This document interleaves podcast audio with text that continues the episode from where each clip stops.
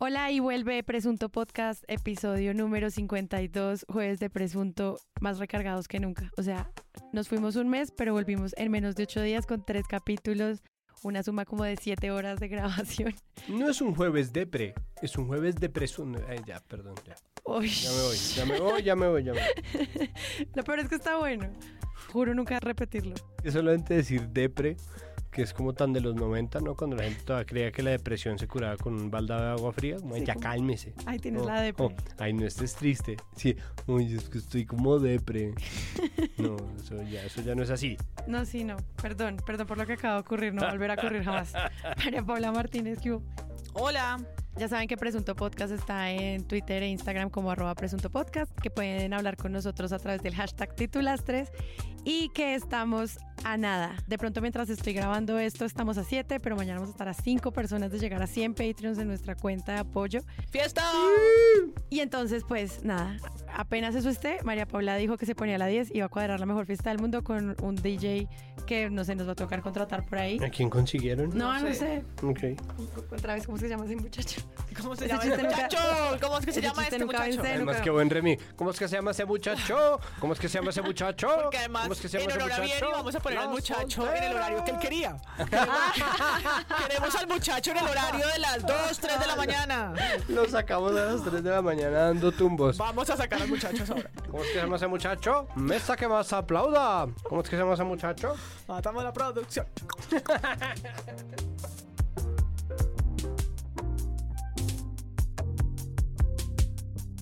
Este episodio comienza, sobre todo retomando lo que habíamos dicho en, los en el último capítulo. Jonathan Bock mencionaba que la única noticia de las comunicaciones de presidencia era que Hassan Nazar había llegado a las comunicaciones de presidencia.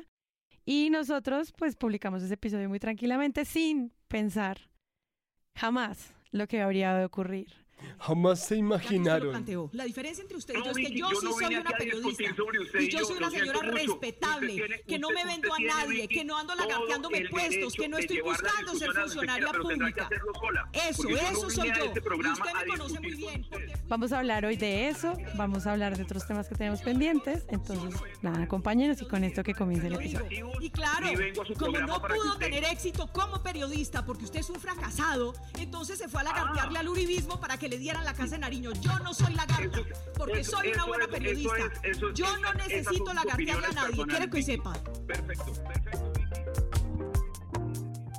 ¿Qué pasó el 11 de febrero en el programa de Vicky? Y esto porque lo vamos a mencionar hoy en Presunto Podcast. María Paula. La noticia que ya no sabemos si titular no noticia o no, y por supuesto es de interés público porque estamos hablando del avión presidencial, pero en fin, se hace un debate en todos los medios esa mañana cuando se revela que el avión presidencial fue usado por la primera dama para celebrar la fiesta de su hijo en Panaca. Y en el avión se transportó ellas, sus hijos y varios invitados a esa fiesta. Esto que reveló Caracol Radio se convierte en un debate de interés público en el que se le preguntan o se hace la pregunta de si es o no legal que el presidente, además en su discurso de austeridad, tenga esta práctica. El gobierno nacional tiene que liderar con ejemplo. Si nosotros queremos buscar recursos e invertirlos mejor, tenemos que ser austeros. Tenemos que saber apretar y eliminar gastos innecesarios. Que tengamos total rigor, prudencia y además cambiar la forma en la que se manejan los viáticos en el Estado. Este tiene que ser un esfuerzo de todos los colombianos para que los recursos para los más necesitados los garanticemos, dando ejemplo desde la cabeza del Estado. Y Vicky a las 12 del día, en su programa en vivo, voy a usar eh, la palabra de la que nos burlamos, pero en su polémico, en su polémico programa en vivo, en este formato de llevar al ruedo, aquí hemos dicho varias veces Vicky en América, ¿no? En un programa... La pelotera. La, The la- Show, pelotera de. Vicky's Fabulous Show De Vicky Show. sí. llama entonces a quien hace las veces de vocero de la presidencia, ¿no? Y que no opera como un periodista cualquiera, ni como en Pues voz ya no propia. opera como periodista, claro. Ni como periodista, exacto, ya no opera como periodista porque ahora es el consejero para las comunicaciones de presidencia. Hassan Nazar, ex compañero de Vicky en el mundo del periodismo. Y lo que empieza como un cuestionamiento en el que se dicen primero que con mucho respeto, que te va a contestar todas las preguntas, que con admiración, que no sé qué, que patatín, termina en lo que los medios y hasta el CPB ha dicho como bochornoso, acalorado, eh, discusión lo que no es sino una gritería en la que siento yo, y esto es mío muy mío, Hassan Nazar usa un argumento muy bajo para contestarle a Vicky sobre las acciones del presidente, poniéndolo de ejemplo su esquema propio de seguridad y cuando ella viajó en el avión presidencial junto con su esposo. Claro, como periodista he ido a cubrir cosas en, en el avión presidencial, sí, señor. ¿Y ha Pero nunca ido a un paseo al avión pero, presidencial. ha, pero ha llevado a su familia. No, no, señor. ¿A cuál, cuál familia? Pues no sé, le pregunto. He su ido a hacer cubrimientos. Sí, sí, señor. Sí, señor. Estuve, viajado. estuve en el gobierno Santos en un viaje cuando la Ah, madre Laura. ok. Sí, señor. Entonces, Y fue muy criticado, se lo digo ese viaje. Muy Bueno, criticado ah, y me pesó haber ido y haber aceptado la invitación. Vicky, pero ahí está la hipocresía. Pero sabe- no, no es vuelo- hipocresía. tengo- No es- Hassan Nazar pone esta trampa de oso para que Vicky la agarre y ella pone su cuerpo entero en ella y se deja atrapar, se sale de casillas y le responde desde lo personal. ¿no? Lo que a usted no le gusta son las respuestas. Porque ¿qué es lo que no le gusta las respuestas? Que cuando se trata de señalar a los demás, ahí sí está perfecto el escenario. Pero cuando se trata de mirarse al espejo, entonces ahí el escenario no es ¿Y válido. usted se ha mirado No, al Vicky, espejo, Hassan? Muchas ¿Usted veces, quiere que Vicky, le diga qué pienso acá. de usted? Yo se lo Por digo, Hassan. Con mucho gusto se lo digo. Con mucho Cuénteme. gusto se lo digo. El reclamo es justo, podría haberle dicho que no, nada tenía que ver con ella y que estamos hablando del uso pre- del avión presidencial, el gobierno de Duque, y no de cuando Vicky se monta en el avión con su esposo o usa un esquema de seguridad para llevar a su hijo a practicar fútbol. Pero se queda atrás el avión para entrar a una discusión en la que... Santiago, ayúdame con todas las palabras, por favor. Uy, me- ¿Cómo es? Tipejo peludo, Es archibaldo, usted un es un tarzán, es una tarbán, no tiene huevas, cobarde, inepto. Badulaque. Eh, yo que lo llevé a la FM y usted es destruyó la que es FM. Eh, mm, Hipócrita. hipócrita, es hipócrita el que usted. desata todo. Sí, porque, porque Hassan usa la táctica, me parece también ruin y mezquina, utiliza como argumento para defender al gobierno que se le critica desde la doble moral. ¿Cuál es el problema? El problema es de altura, no, no de los 10.000 pies que puede alcanzar el avión de la Fuerza Aérea, sino de la altura mínima para entender que un funcionario de gobierno, que un gobierno per se, no tendría por qué estar haciendo ataques ad hominem, ataques personales, como un método de defensa de los procederes del presidente, ¿no? y que ese no es el papel, bueno, no necesariamente ese es el papel de un eh, jefe de comunicaciones o de un asesor de comunicaciones, sino más bien eh, el de un tuitero troll. Pero, y esto ya lo había predicho Pedro Vaca, un poco habían llevado a Hassan pensando en utilizarlo como un vocero y también como un pararrayos, tener un jefe de comunicaciones troll para que él se volviera la noticia y lo que pasó fue efectivamente eso, que se enfocó toda la atención en la figura de Hassan Nazar y no en lo que hace la familia Duque o en lo que hizo el presidente, en lo que hizo la Fuerza Aérea. Ni siquiera en los hechos decía eso no legal utilizar el avión de la Fuerza Aérea para llevar a los niñitos a la fiestica en Panaca. Yo siento que es muy rescatable lo que intentaron hacer otros medios y es volver a enfocar la noticia en lo que es, como el caso de Cuestión Pública, que va a buscar los usos legales de los aviones presidenciales, un vuelo que sí, que duró 20 minutos, que sí o no el gobierno está bajo una medida de austeridad, pero pues que además se supone solo debe usarse para contribuir al desarrollo e integración de la nación o sobre los intereses de la nación, el transporte de carga y de personalidades distintas a la familia del presidente, funcionarios, etcétera, pues está reglamentado.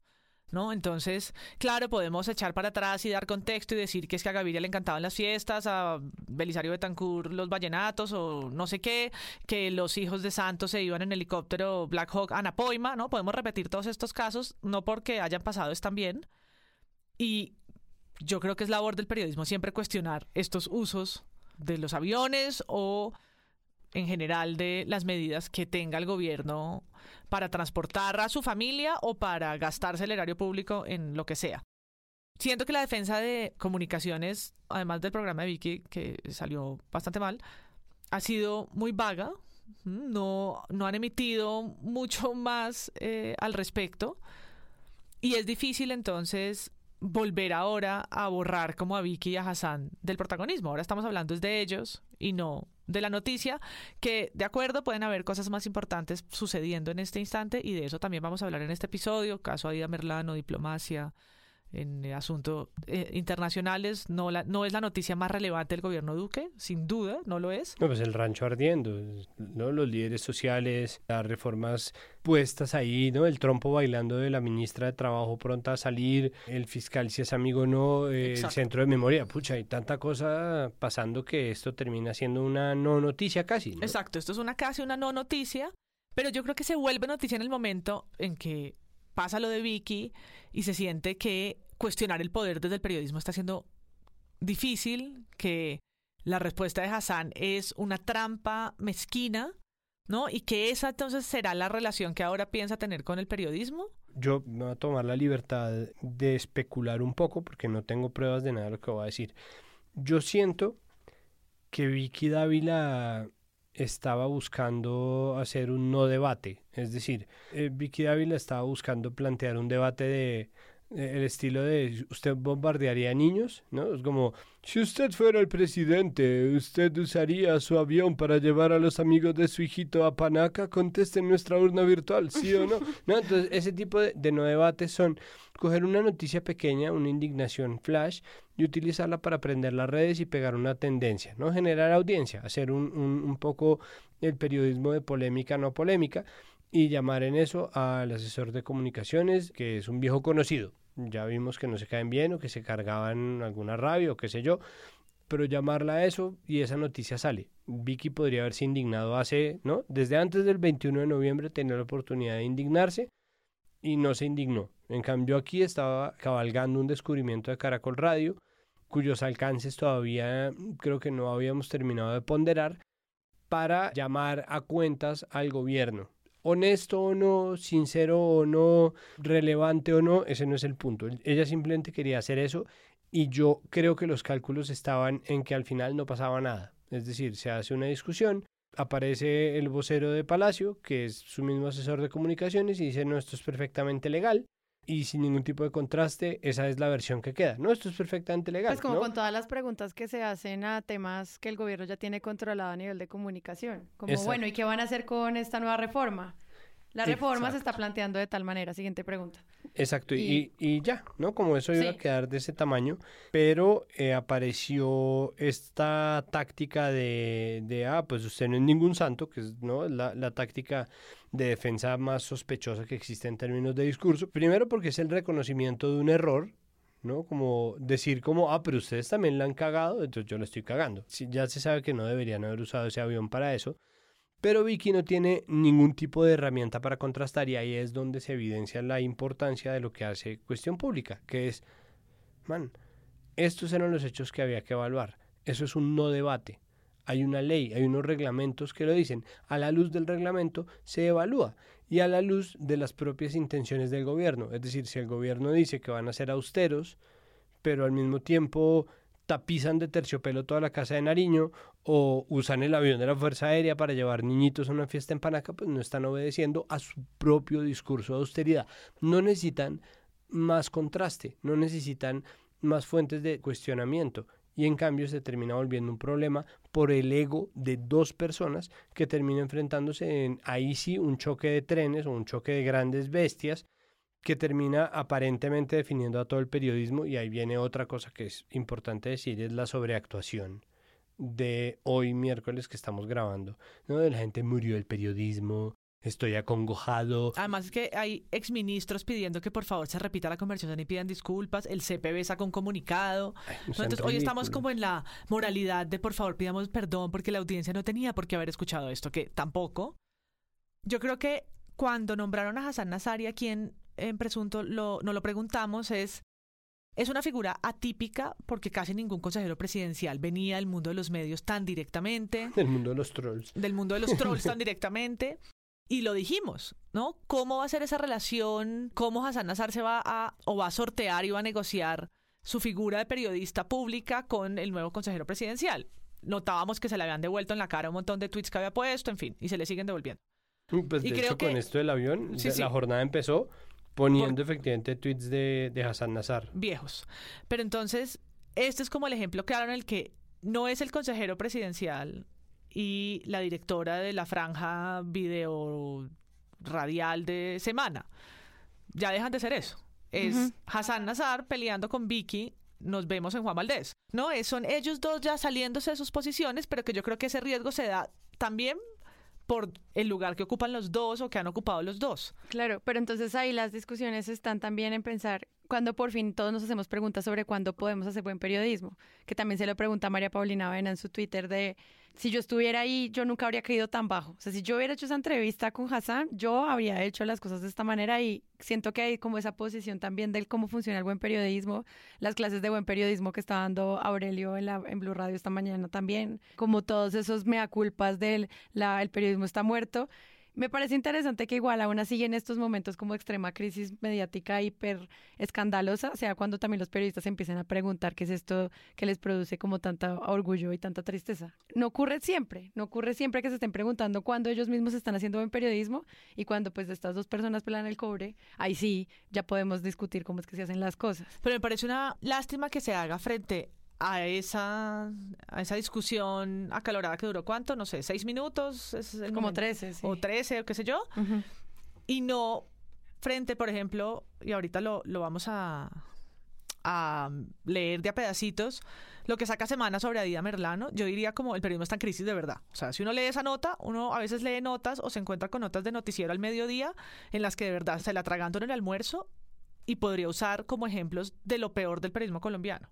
Si nos queremos lamentar, hay un montón de otras notas en donde de verdad llorar sobre si esto es el periodismo, si sea esto para, para estos que la gente estudia cuatro años o qué sé yo, Sí. y hacer evaluaciones y ponderaciones y ejercicios para pensarlo, y no eso, porque me parece que además ahí no hay un escenario, si eso dejó de ser un escenario periodístico al minuto dos. Sí, claro. Claro. Entonces, decir que es ahí donde podemos, podemos reiterar que el periodismo está muerto, es como, pero cuando Vicky y Hassan representaban el periodismo colombiano, Exacto. eso no es. Pero artículos en medios centrales, columnas de opinión como las que reseñábamos en los premios Presunto, no donde están los medios mainstream en la televisión, en la radio o en la prensa, sentando posiciones, teniendo prácticas de una sola fuente, siendo vocería pública. Ahí es preguntémonos qué está haciendo el periodismo, pero en esta cosa del mediodía, show en vivo, cuyo formato es además ir a un poco el alegato, porque es Laura en América, ¿no? Hassan es el amante, qué sé yo, ¿no? Que pase el amante, que pase el consejero y, y Hassan le devuelve la cosa, ¿no? Que pase la primera culpable o que tire primera primera piedra, ¿no? Es un formato fácil. Ahí no está el periodismo para hacer análisis, para que el CPB ahora exija, ¿no? Exija el, el círculo de periodistas, exige la redención. Me parece que es una cosa moralista y necesaria. Farisea. A mí Sí. me parece que hay una cosa de fariseísmo muy fuerte y es comprensible por el tiempo que estamos viviendo, pero al mismo tiempo creo que poco favor se le hace a- al periodismo tratando de trazar la línea entre los buenos y los malos, ¿no? Eh, Ese, eso no, no me parece tampoco que venga el caso. Y me parece que, que en cambio hay que revisar los problemas estructurales que este tipo de episodios revelan, ¿no? Lo primero es la sobrevaloración de la individualidad al interior de los medios, que hasta ahora ha sido muy rentable, pero que puede empezar a volverse un pasivo. Y me refiero yo a que mucha gente se está preguntando que qué pensarán entonces en semana. ¿Será que van a echar a Vicky de semana? Es como, claro que no la van a echar. Si ustedes vieron el video en YouTube, seguramente vieron el video que publicó la revista Semana, titulada El enfrentamiento entre Vicky Dávila y Hassan Nazar. El enfrentamiento del año. Exacto, la pelea Ali Foreman en Claro, Zimbabue, es- en Zaire, perdón. ¿No? Entonces, Les sirve para visualizar, lo van a poner. pero es que ¿para qué la llevaron? ¿Para qué la llevaron? El rating de Vicky Dávila que estaba generando en el programa de la W entre las 12 y las 3 de la tarde venía de una pelotera que es exactamente el mismo formato que está haciendo para semana. Eso no es como, no, te trajimos porque confiamos en que puedes hacer algo distinto. Obviamente que no, es una decisión de negocios. A ustedes les puede gustar, puede no gustarles, puede parecer lo que se les dé la gana. Pero los Gilinski lo que hicieron fue llevar a Vicky Ávila para que hiciera más rentables las comunicaciones digitales de semana y las está rentabilizando precisamente haciendo esto, que ella hubiera planeado o no salirse de la ropa en un debate y una discusión inocua, además de muy acalorada con Hassan Nazar, no creo que lo hubiera planeado pero que Semana vaya a decir, ay no, esto es bochornoso y atendiendo las indicaciones del CPB te vamos a pedir que pidas disculpas David Luna a la audiencia. Nos pidió que David Luna, eh, sí, exacto. No, que tenías que dejar de retuitearte. Y yo siento que además hoy... es que, que, que a práctica, ¿no? Sí, en, en defensa de Vicky, Pantán, hoy en vez de estar repitiendo si Archibaldo es la víctima de todo esto, lo cual es gracioso, se debería cuestionar más a Hassan Nazar como consejero de comunicaciones de presidencia. Y es, ¿cuál es la relación que él va a tener con los periodistas? ¿Los está atacando de entrada? ¿Está usando el argumento de tú también? ¿Está aprovechando su conocimiento del, del sector periodístico y personal con las personas que lo entrevistan para contrapuntar y evadir preguntas que le hacen y que tiene la obligación de responder como consejero presidencial de las comunicaciones. Pero hoy poco se ha puesto como su trabajo, no el periodismo colombiano, no, el trabajo del, de la Consejería Presidencial para las Comunicaciones. ¿Qué podemos decir sobre eso? La silla vacía tiene un artículo que se llama Lo que desnuda la pelea Hassan Vicky, que no es como todos los otros medios de comunicación que titulan La aguda polémica del avión presidencial, se agarran como perros y gatos, sino qué hay detrás de todo eso. Y ante esa pregunta, en la silla vacía se pregunta sobre si esta estrategia va a ser basada en la estigmatización de periodistas y críticos al presidente. Y ahí como que al menos queda la duda de, ¿será que va a ser por este lado? Sí, es una práctica que fue común en el uribismo, ¿no? Las chuzadas a los periodistas, la, el enfrentamiento, graduarlos de enemigos. Hemos dicho, ¿cuál es la consecuencia de graduar a los periodistas de enemigos del poder, de enemigos del presidente? Por supuesto, no son sus mejores amigos, tampoco están para que pasen en, el avión con él, pero lo que Hassan hizo, porque tal vez es su primera aparición pública en vocería del presidente, merece revisión. Bueno, ¿qué, ¿qué, va a hacer el periodismo con ese consejero? ¿Cómo vamos a entablar relaciones con él.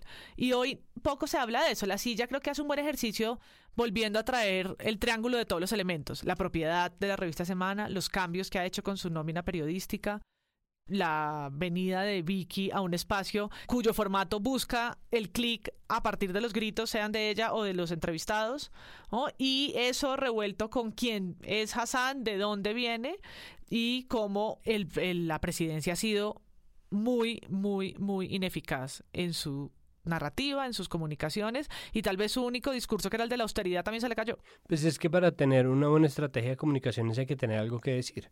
El problema es, las comunicaciones hasta ahora habían estado muy fragmentadas a mí no me parece que Álvaro García haya cumplido un buen papel como asesor de comunicaciones de presidencia, tanto que al final de su labor el que, el que tomó esa batuta fue realmente Diego Molano, ¿no? E incluso durante el comienzo del periodo de Hassan Nazar fue Diego Molano el que encaró de una manera además que terrible, pero al menos activa y visible las comunicaciones de lo que se llamaba la conversación nacional en medio de los días de movilización y paro.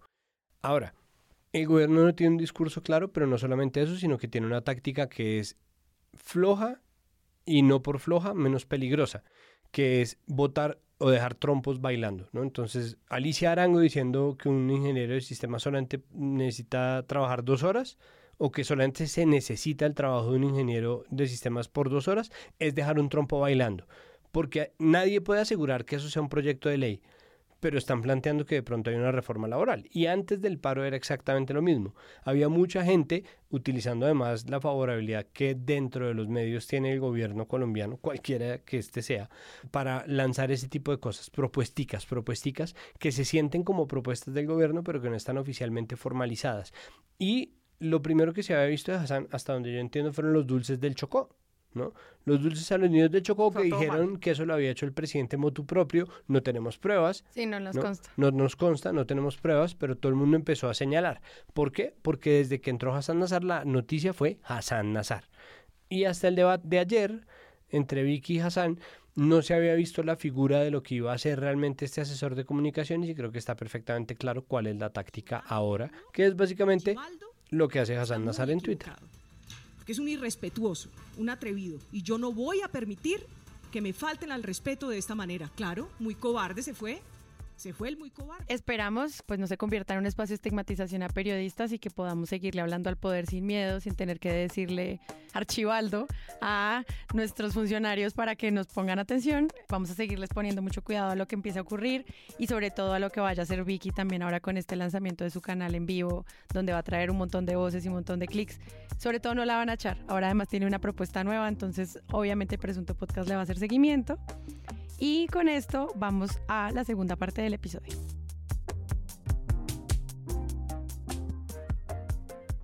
Ahora con chaqueta chavista. Los cambios de imagen de Aida Merlano. Caracol Radio y muchos otros medios de comunicación que ya vamos a presentarles aquí en este gran especial se enfrentan a una Aida Merlano y a las trabas diplomáticas de Colombia-Venezuela, a una sacada de trapitos al sol de un montón de nombres, a un encuentro entre fronteras, pero el tema es pues la ropa y cómo estamos enfrentándonos al tema Aida Merlano. Varias portadas, varios análisis y sobre todo mucha, mucha moda. Comencemos.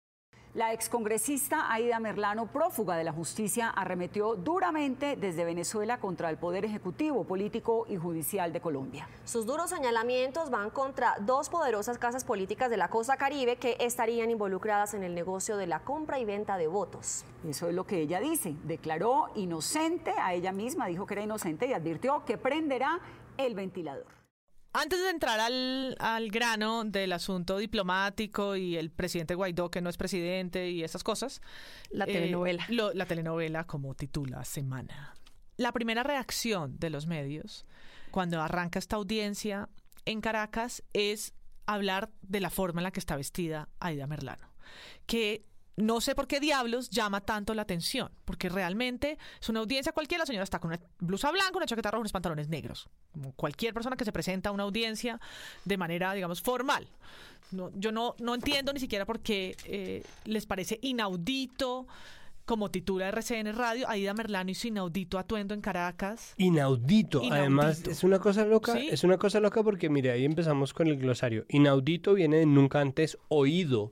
Sí. Un atuendo solamente Nunca se antes. puede oír si es de cierta tela. Y la FM pone Aida Merlano, prófuga en Colombia, llega a audiencia en Caracas, sin esposas y con atuendo insólito. Insólito. Insólito. Insólito. Entonces, Sí, todo el mundo se queja porque es sin esposas. Creo que el problema, pues él vea lo mismo, la cantidad de posiciones tomadas a priori, pero además que los momentos que eligen los medios en Colombia para hacer análisis semiótico son muy extraños. Acá ¿no? hay una muestra, pero lo- sobre todo a tu pregunta, por ejemplo, Semana te da la explicación y dice, Aida Merlano estaba en una macabra cárcel donde el régimen venezolano tortura a sus enemigos. Por eso sorprende cuando Aida Merlano, supuestamente recluida en esta prisión, aparece ante las cámaras peinada, maquillada y elegantemente vestida. pero a ver, yo Como- quiero hacer el archivo, por- ir a buscar las audiencias en las que la gente llega despelucada en harapos, Claro, era lo que esperaban todo el mundo. Sucia, y con marcas en la cara. Querían la ropa de cuando se escapó, o sea, que saliera idéntica, así No, como cuando se- se cae la ventana. divinamente vestida de blanco, o sea, totalmente habría sido insólito, inaudito. Ajá, Sí. exacto. ¿Por qué? ¿Por qué? O sea, digamos, vamos a hablar ahora del régimen y de todos esos juicios a priori, digamos que Semana hace de juez y, y lanza un artículo que le titula la telenovela de Aida y que está narrado, yo ya no sé si es una crónica, un diario de viaje, un- una columna de opinión, un guion, no tengo ni idea. Es un poco todo, ¿no? Es un poco todo y nada. Mucho adjetivo, sobre todo, mucho adjetivo. Pero yo creo que la primera reacción de la ropa es casi una cortina de humo. Parece que los medios se alinearan a decir, vamos a hablar huevonadas, antes de preguntarnos, no sé, lo básico. ¿Quién es el juez de esa audiencia? O sea, para mí era como, ¿quién, quién está ahí? ¿Quién está escuchando? ¿La citaron? ¿Quién la cita? Eh, ¿Quién es el juez que la escucha? Eh, los cargos que le imputan, ¿no? Como el 1, 2, 3 de la audiencia, nunca lo supimos porque no me la no podía encontrar información diferente a el cuero, los tacones, el rojo chavista, que de verdad es como no Eso salió con sudadera, Radio, ¿no? salió con sudadera de Venezuela con estrellas. Dejen de inventar. Muchas gracias, señora jueza. Primero que todo, quiero pedirle excusa a la República Bolivariana de Venezuela por ingreso al país de una manera ilegal. Pero quiero manifestarles a todos la chaqueta chavista es como si, ¿no? Como entonces no se puede poner vino tinto en Venezuela porque se hincha la selección. le volteó la arepa a la selección Colombia. ¿Por qué no sale con una chaqueta amarilla? Eh, ¿Dónde está el rápido operador que la llevaba? O sea, si sale con chaqueta azul, entonces, ¿qué es? Chaqueta conservadora. o sea, como cuál es el análisis. Ay, no. Exacto, como Goda. ¿Ahora es demócrata? Sí, sale con una chaqueta de esas infladitas, entonces ahora es facha. La fachaqueta, ahora salió con fachaqueta. Porque el análisis con la ropa, con los colores, como si estuviera haciendo una oda a lo que está ocurriendo en Venezuela, eso es dar a priori un montón de criterios que no son. Pero además un análisis tan gratuito, porque está bueno que se lo pregunten, pero la pregunta de ahora con chaqueta chavista es una no pregunta, ¿no? si la pregunta es ¿por qué, la, ¿por qué la sacaron sin esposas? Pregúntense, ¿por qué está sin esposas? Estaba completamente arreglada y no tenía signos de haberla pasado mal. Pregúntense, ¿por qué es eso? Incluso pueden lanzar ¿no? un cuestionamiento tendencioso si quieren, pero hay formas limpias de hacer una pregunta que no revelan de manera tan burda la intención editorial de ciertos artículos. Y creo que la mejor manera es contrastar la telenovela de Aida, que apareció en Semana, versus el novelón de Aida Merlano 2.0 que apareció en El Espectador que ya son versiones decantadas, las que leímos sobre la ropa son las versiones que salen en, en, digital, cuando se sabe que esta audiencia tiene lugar en Caracas en ese momento. Y que además la sacaron, perdón que interrumpa María Paula, los que se están volviendo la meca de la estupidez en redes sociales, que son las emisoras de radio. En radio, y esto es una discusión que se dio entre Celso Tete Crespo y Jorge Espinosa, locutor de la mañana, eh, periodista y locutor de la mañana en Caracol Radio, porque nadie oye y en cambio juzgan a los medios por lo que salen en por lo que sacan en Twitter, pero pues es verdad que se le está haciendo mucho daño a los medios desde sus cuentas de redes. Entonces salió el titular en Caracol Radio y salió el titular en la FM y salió el titular en RCN hablando sobre la ropa de Ida Merlano como si eso fuera lo primero para hacer, como si eso fuera una forma de darle herramientas a la audiencia a través de la noticia y como si eso fuera una noticia en absoluto. Y las redes, o sea, y las emisoras de radio junto con Pulso de verdad se están volviendo un distribuidor de tonterías por redes sociales que es que es inaudito. Y ver el Twitter de la W, la FM, RCN Radio, Caracol Radio, Blue Radio es, vergonzoso. es un material incansable de titulastres. Total.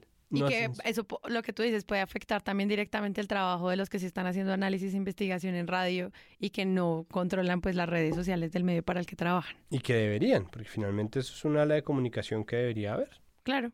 Llegamos a las versiones más tranquilas, con más espacio de análisis, donde ya no es la ropa, sino lo que sucedió con, no sé, varios días de poder masticar y llega la edición de semana que salió el domingo siguiente y la del espectador que creo que también es de ese mismo día. Del domingo, sí. Del domingo.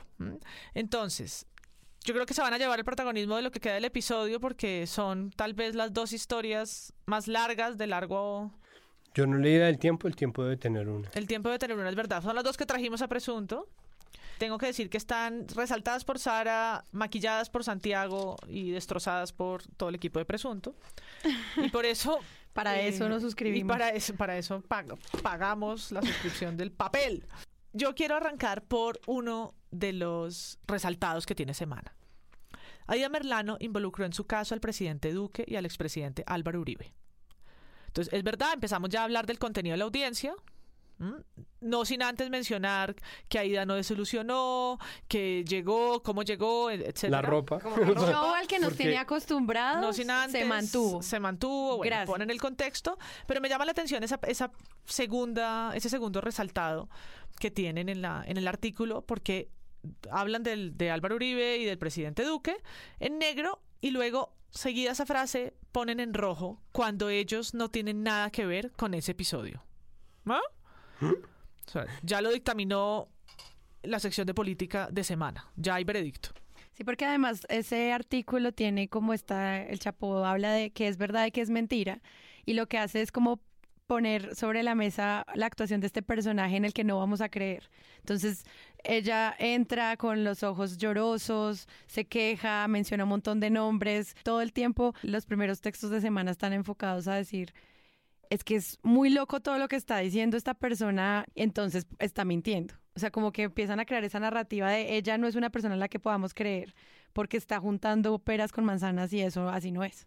Sí, en, contraste el espectador hace dos cosas que me parece que están muy bien, que es primero a dar cuenta del contexto, ¿no? Entonces empieza al final del primer párrafo, Dice, un año y medio más tarde Merlano fue condenada a 15 años de prisión, pero dos semanas después de la sentencia protagonizó una espectacular fuga, es espectacular, pelle, ¿no? Ese cuento cinematográfico está un poco trajeado, pero trajinado, en un consultorio odontológico en Bogotá. Hoy, tras su recaptura en Maracaibo, Venezuela, vuelve a ser protagonista, esta vez por una intervención pública en la que no dejó títere con cabeza, dando lugar a un lío jurídico y político de carácter internacional que nadie tiene a resolver. Es decir, hay incertidumbre. Exacto. Está diciendo que, que nadie tiene a resolverlo, está describiendo el siguiente párrafo lo dedica a describir cómo desde un lado y del otro del espectro de la opinión se le da credibilidad o no a lo que dice Aida Merlano. Es decir, no están tomando ellos posición, están diciendo, mire, unos dicen esto, otros dicen aquello, que es lo que está pasando. ¿Qué dijo y qué no dijo? ¿No?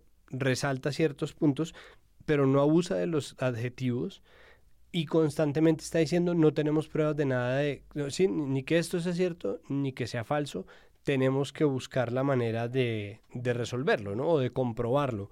Claro. Eh, hay que investigar y hay un problema porque la diplomacia colombiana no reconoce al gobierno de Venezuela. Y dice una cosa más, dentro de la telenovela de Aida en, en Semana, habla sobre cómo ella dice que fue em, secuestrada, le han planteado una fuga, ella se fugó para darse cuenta de que era un secuestro, se la llevaron a una finca en las inmediaciones a Valledupar y Semana dice, misteriosamente se escapó y llegó a Venezuela. El espectador dice, no dijo de ninguna manera cómo había escapado ni llegado a Venezuela. Miren la sutil diferencia y la distancia que marca, pero además en el espectador dice que en la finca en Valledupar fue abusada, cosa que en ningún otro medio aparece. Y que tampoco ha sido noticia cuando debería. Cuando debería ser noticia. Más de su chaqueta, a ver si hablamos de lo importante. Pues de que hubo un abuso y de que hubo, pero como son los poderosos en juego y realmente no se sabe a quién señalar, queda la pregunta, ¿qué hace el espectador? Deja denominado y, e, y enunciado que hay una pregunta en el aire. Y creo que eso es lo importante, porque es un episodio, es una historia, no, no, si es un novelón, si es un novelón, todo lo que quieran, pero salir a sacar conclusiones a priori, como lo está haciendo Semana, me parece un error, pudiendo contar bien la historia, meterle buena redacción y no teniendo que tomar posiciones como salir a decir que Duque y Uribe no tienen nada que ver cuando ellos no saben. Semana no sabe si sí o si no. Puede que no, no importa, Semana no lo sabe hay como una reconstrucción en el artículo en donde enumeran qué es todo lo que ella está diciendo en esta audiencia pero tiene como estas ayudas semánticas de, y para rematar, como, y la loca esta, además, se le ocurrió, y si fuera poco, como ese tipo de conectores solo le muestran un sesgo como sobre el cual se está interpretando al personaje más que sobre las declaraciones que está haciendo. Y pues tomando como una actitud muy de juez diciendo, mira, tú estás equivocada. Sí, yo creo que el tono en el que está escrito el artículo de semana es atípico para la sección en la que está y para además el caso de lo que está cubriendo. Voy a citar algunos para que sea más fácil. Las declaraciones más escandalosas son simultáneamente perdón, las más absurdas e involucran al presidente Duque y al expresidente Álvaro Uribe. Ellos nada tienen que ver con el rollo de Aida Merlano. ¿Cómo sabes? Con Germán Vargas y Néstor Humberto Martínez, la prófuga utiliza algunas verdades para llegar a conclusiones falsas ya dijo un juez que son falsas. Y esto no es una defensa a Aida Merlano. No, estamos aquí eh, volviendo sus declaraciones la verdad absoluta. Por supuesto que no. Habrá que hacerle muchas preguntas todavía, quedan en el aire, pero la noticia es la incertidumbre y no las conclusiones que saca semana. Sin contrastarlo con nada, porque es como, ¿no? Si ellos dicen lo que Aida Merlano dice es mentira y aquí tenemos lo que creemos que es una prueba, incluso lo que pueden creer que es una prueba, uno dice, ah, bueno, ok, ¿no? Nos están mostrando esto, ¿no? A la luz de, alguna fuente que contraste o algún, eh, alguna fuente de información validable, qué sé yo. No, ellos simplemente están diciendo esto es mentira. Esto es mentira. ¿no? me parece que el papel de, de, los medios, y menos en judicial, sea salir a regurgitarnos comida masticada como si fuéramos las crías de un pájaro, ¿no? pudiendo simplemente plantear que hay un problema y enunciarlo y ya, describirlo. La ex senadora cometió un error de primer semestre de Derecho. O sea, se nota, se nota realmente que quien escribió esto sienta una posición, yo no sé si es personal, del medio, no tengo ni idea, ambas. La plantea ella como la villana, que creo que alguno de los medios también la reseña como si víctima o villana, que es esta, el heraldo, el heraldo, antagónica que tampoco aporta al debate, pero además a quienes ella menciona los gradúa de damnificados. Y a mí me parece que ahí ya hay una posición que es bien preocupante, porque hay que hacer preguntas, hay que saber quién está implicado, cómo el poder y quiénes están ahí, y no los damnificados de las declaraciones. Y dice, pero Alex Char no es el único damnificado de la familia Char. Ah, no, o sea, ah, ahora las víctimas son eh, Charlandia, Gerlén y todos los demás. Y es, ¿dónde están las preguntas verdaderas? ¿Por qué nos, el medio hace el esfuerzo de buscar en sus declaraciones y en el contexto, porque creo que, y lo decíamos en el episodio 51, de Aida Merlano vamos a hablar los próximos meses.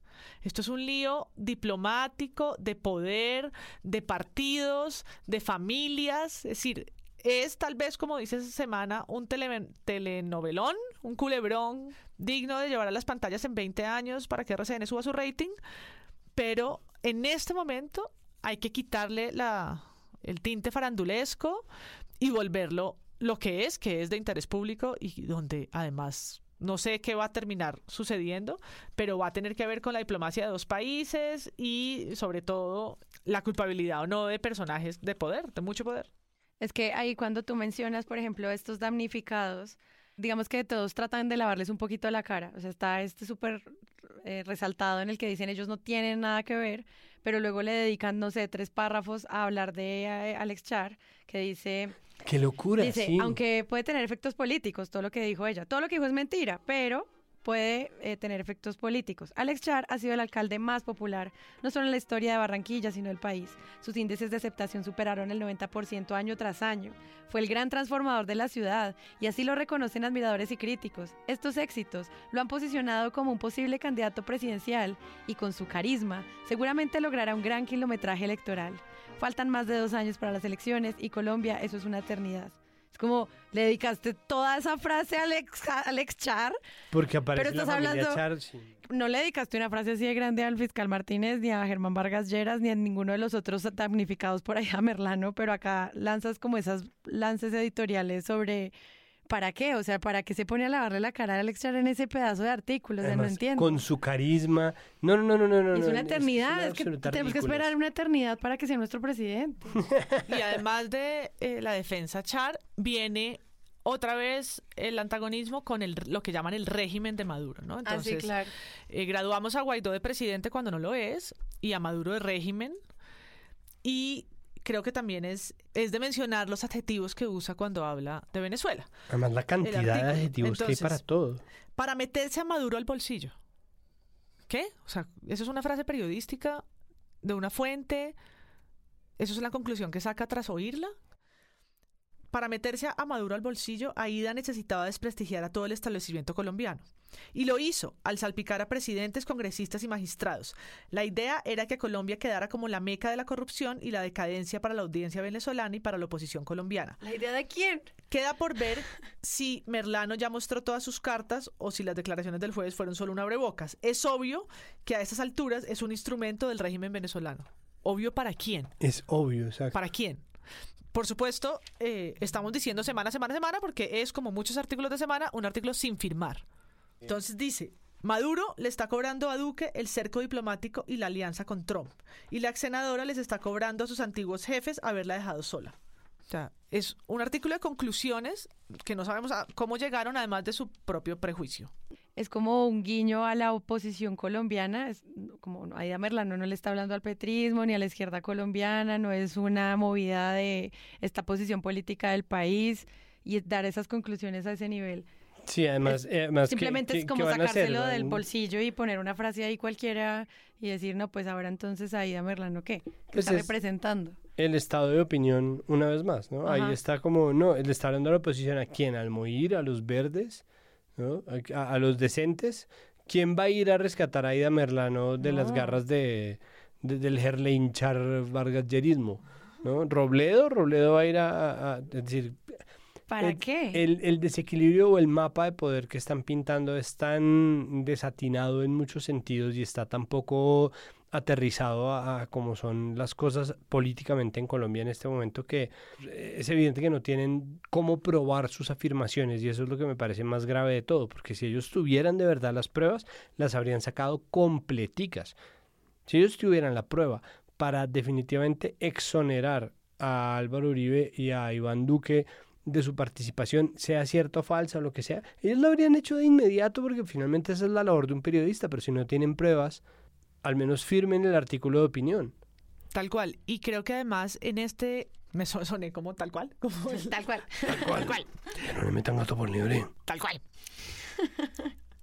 en todo el artículo, después de que se le gasta como un párrafo a Char, no menciona la diplomacia, no menciona Colombia pidiéndole a Guaidó o no aceptando pedirle, que es más exacto, no aceptando pedir la extradición de quien es prófuga, pero quien es prófuga en Colombia y está retenida en Venezuela y los líos diplomáticos que hay entre el gobierno Duque y el gobierno de Maduro, porque es un gobierno, nos guste o no. El día de hoy me reí mucho y voy a tratar de decirlo sin reírme porque el gobierno de Iván Duque, del subpresidente Iván Duque, dijo que iba a pedir en extradición a esta persona que ha sido capturada por las autoridades legítimas de Venezuela, se le iba a pedir a Juan Guaidó. Pido permiso para no reírme. Es una verdadera ridiculez. El presidente del Legislativo de Venezuela intentó varias respuestas sobre la petición de deportación que el gobierno colombiano le envió pidiendo a la ex senadora Aida Merlano. Dijo que no es la prioridad y que primero están los presos políticos de su país. Ignacio Gómez. En esta ocasión no menciona la diplomacia. Si en el número anterior de semana la portada era la diplomacia del absurdo, y con una foto de, de Duque a un lado y de Maduro al otro, con Aida en la mitad, sin chaqueta y sin maquillaje. Ahora, entonces, lo cambian hacia hasta a, esta escena de farándula y mentiras con conclusiones y lavadas de cara a los políticos. Ese es como el resumen que hace semana de lo que sucedió en Caracas. Volviendo al espectador, el espectador tiene este, este artículo firmado por redacción judiciales, tampoco está firmado por nadie, pero hacen su mayor esfuerzo por simplemente describir los hechos. Y tiene un editorial, que es la posición del medio. El resaltado dice, es verdad que Merlano es una voz cuestionada, pero también es innegable que partes de su testimonio son cuando menos verosímiles y ameritan una investigación seria. Es decir, ellos no se están erigiendo en jueces ni en fiscales generales de la nación. Y termina diciendo, la campaña masiva de desprestigio a Merlano es entendible, pero el rol de las autoridades y del gobierno es alejarse del ruido y concentrarse en lo importante debe hacerse lo posible por obtener las evidencias de las que habla la exparlamentaria y seguir investigando en un caso que está lejos de terminar. Ya. Fácil. ¿Qué más necesitaban? Nada. Pues Daniela, mire, con fuertes calificativos como de corrupta y bandida, señaló el presidente Iván Duque, que le pide a la dictadura de Venezuela que traiga a Aida Merlano y dijo que no pueden seguir protegiendo a la corrupción y al terrorismo. Este episodio es como un llamado de atención a cuáles son los temas que realmente importan a que cuando nos preguntamos sobre si está muriendo el periodismo, es más, si sí está haciendo como su labor en este mundo de democracias tan difíciles de comprender, y no sobre si dos personas que ya son amigas se agarraron a gritos y hay que pedirles ahora que vuelvan a hacer la entrevista, eso no. Quienes lloran el periodismo hoy les devuelve fe que Vicky y Hassan salgan a darse un abrazo y se perdonen. ¿De, ¿de verdad? ¿Eso los, los reconcilia con el oficio? Sí. ¿Es, No es- sé. ¿Es eso un acto periodístico? ¿Abrazarse y pedir perdón? Eso, eso les ayuda como a, a volver a tener fe en esto a todos los que hoy han llorado sobre el ataúd del periodismo. Eso es todo por hoy. Muchas gracias, Santiago. A ti, Sara, muchas gracias. Y muchas gracias, María Paula. Gracias a todos. Presunto Podcast es un proyecto de Sara Trejo, Santiago Rivas, María Paula Martínez, Pedro Vaca, Jonathan Bock y Carlos Cortés. Grabamos el mismo estudio, un espacio de Magic Markers Producciones. Si quieren escuchar otros podcasts, solo ingresen a mismoestudio.com. Recuerden que pueden encontrarnos en redes sociales, estamos en Twitter e Instagram como arroba presunto podcast. Hay varias formas de apoyar este proyecto. Uno, recomendándonos con sus amigos. Solo deben enviarles nuestra página web www.presuntopodcast.com y ahí verán varias plataformas de podcast donde pueden escucharnos. También pueden hablar con nosotros en Twitter usando el hashtag titulastre. Pueden entrar a la plataforma donde nos escuchan, suscribirse y calificarnos. Así podremos estar en el radar de más personas que están buscando podcast. Y finalmente, pueden apoyar este proyecto siendo patrons. En patreon.com slash presunto podcast hay una comunidad de 90 oyentes que hacen esto posible. Quiero recordarles que cuando lleguemos a 100 haremos la fiesta que anuncia a todos nuestros mecenas. Entonces, los invito a que visiten la página, conozcan las nuevas recompensas y nos acompañen en este proyecto que es Presunto Podcast. Gracias a Maru Lombardo en la preproducción, a Rodrigo Rodríguez en la postproducción. Yo soy Sara Trejos. Chao.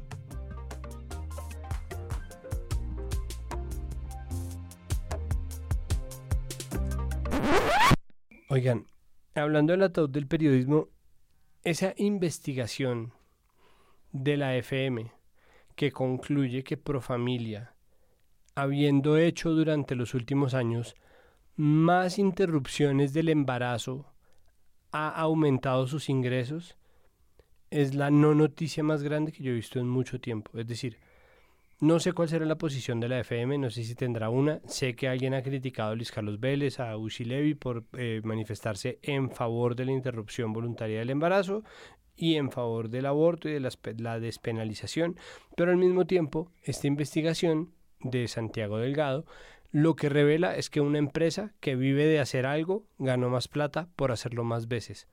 Es decir, no descubrió nada distinto al agua tibia.